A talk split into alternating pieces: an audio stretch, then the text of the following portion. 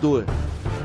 Olá, este projeto é uma continuação não oficial do podcast Rodor Cavalo, Beterraba Leitor agora em áudio, para ler e reler as crônicas de Gelo e Fogo. Boa tarde, Beterrabas. Hoje leremos o capítulo Caterin 5, trazendo um boletim das terras fluviais e parte das consequências da briga dos irmãos Baratheon.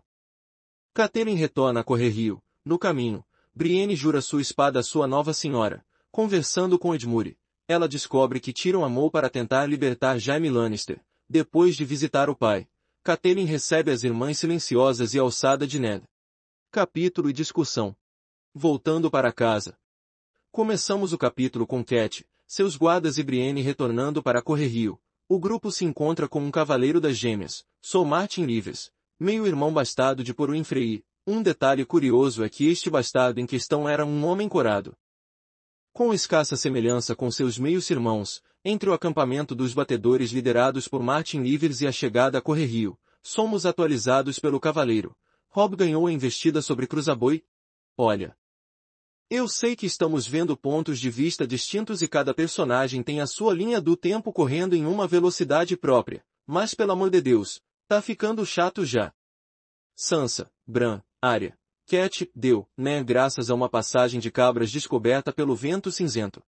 Sor Martin relata alguns boatos sobre Rob ter dado o coração de Sir Stafford Lannister para o lobo comer, e Cat rejeita veementemente a ideia. Uma curiosidade quanto ao caminho percorrido pelo grupo de Cat é que, ao contrário do que muitos pensavam, ela e os demais não vieram de Ponte Amarga. Ao contrário do que a segurança dizia para fazer, o grupo seguiu pelo coração da guerra, entrando nas terras fluviais queimadas pelas ordens do Tawin. O juramento. Entre este momento das atualizações e a chegada deles a Correrio, temos uma cena tocante entre Cat e Brienne. A mais nova andou, como Cat bem notou, quieta e amuada, atendendo a tudo que pediam que ela fizesse e respondendo quando perguntada. Mas ainda assim via-se que ela tinha algo, murando, fazendo com que ela estivesse assim, Cat logo entendeu o que era, ela amava genuinamente Henry e a perda dele foi algo que a está dilacerando por dentro. No capítulo Cat 11 de A Guerra dos Tronos, episódio 73. As meninas e os convidados conversam sobre o hábito que Martin tem de dar este atípico do movimento do romantismo às suas obras, em especial as descrições dos personagens enlutados. Vemos primeiramente com Sir Ricard Castac e agora com Brienne de Tart. Cat tenta conversar com Brienne.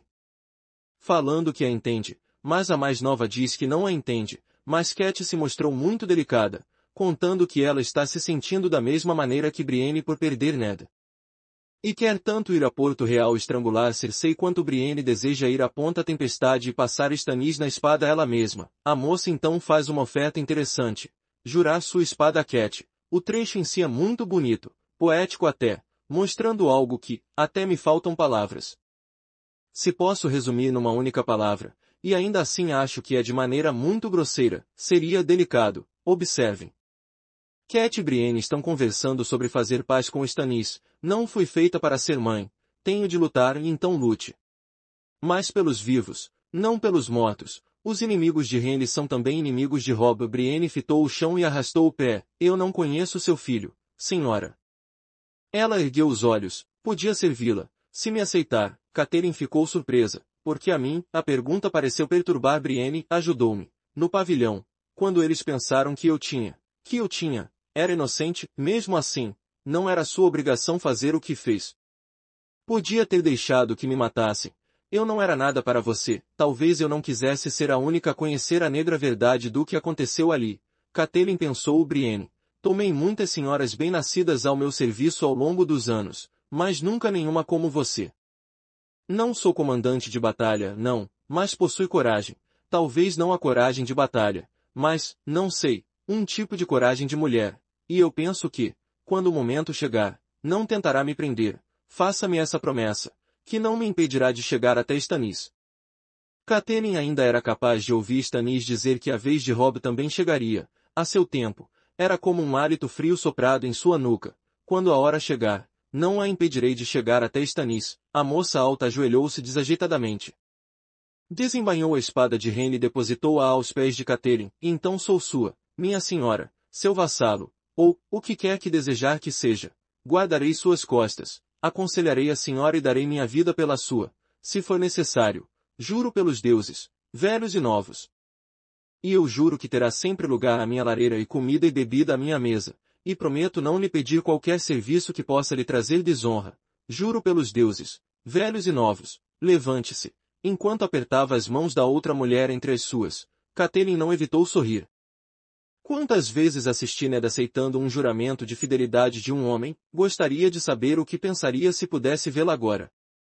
É tocante ver as duas interagindo, parece-me, de alguma forma, que Brienne se assemelha a uma sobrinha ou até mesmo filha de Cat que procura na mais velha algum apoio para lidar com o luto de uma pessoa tão amada, além de usar do que sabe fazer de melhor, lutar e servir, para ter um novo norte.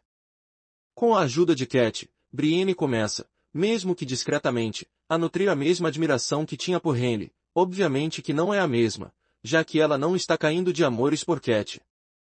Mas não seria estranho de pensar que a mais nova encontrou em Cat um modelo de força, de mulher, como ela mesma disse, força esta que a ajuda a seguir assim, com uma espada juramentada a si. Cat seguiu ao castelo de sua família, notando que Edmure pretendia lutar ali nas terras de Correrio.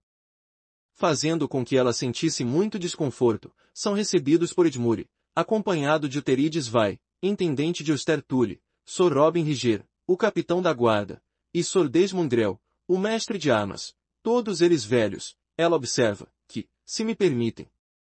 Há uma simbologia, momento Flávia, quanto à situação da casa de Cat, tanto a casa no sentido de família nobre quanto casa no sentido de lar, novamente, lá em Cat 11 de A Guerra dos Tronos, temos um olhar dela sobre a condição do portão enferrujado, as muralhas que precisam se reparos, enfim.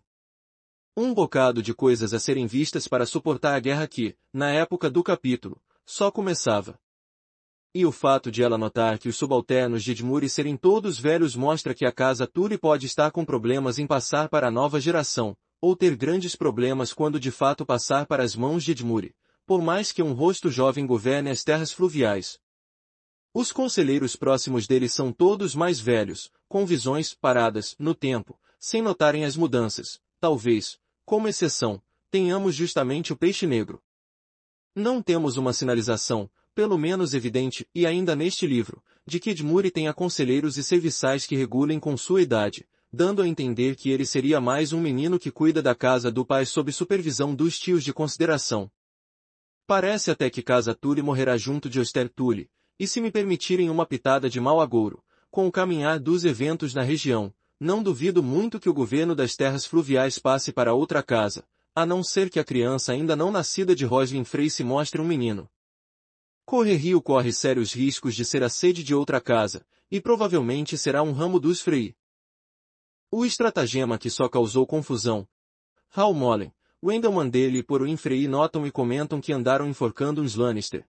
Cat ficou aterrorizada com a ideia de que terem matado Jaime, e enviados, conversando com Edmure, descobrimos da tentativa de libertação do regicida por Tyrion. A parte curiosa é quanto à forma que descobriram que as ordens de Edmure não eram de fato dele. O nosso herdeiro de Correrio havia ido na casa de tolerância, no vilarejo próximo. A muito custo Jaime foi recapturado e agora ele está alocado nas masmorras, algemado nos pés e mãos.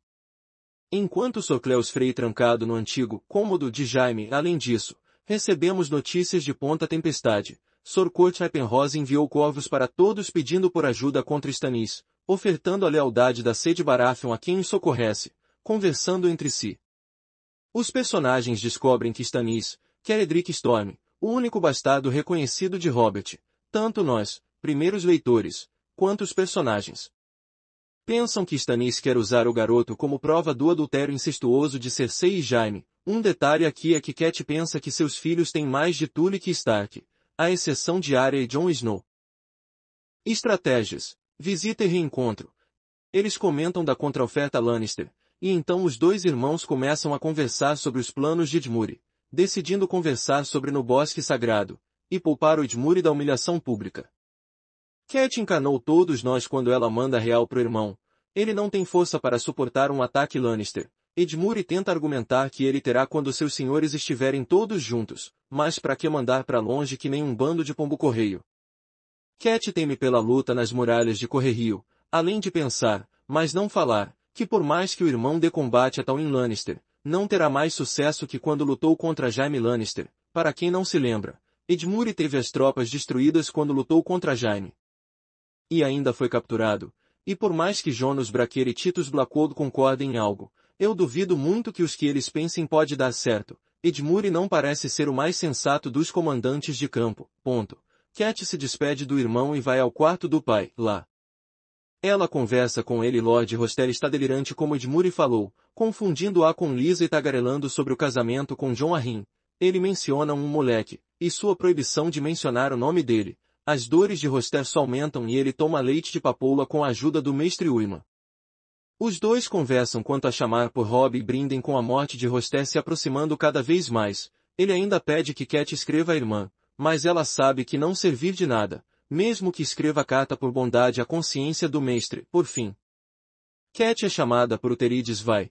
As irmãs silenciosas apareceram com os restos mortais de Ned, é narrado que a alçada está vestida e envolta com as cores e o brasão Stark, mas há muita melancolia falada mentalmente por Cat. Um detalhe. Tanto ela quanto Terides notam que Gelo não está em posse dele. Por fim, ela decide que os restos de Ned irão para o norte sob escolta de Halmolen. Momento Ned Pomba.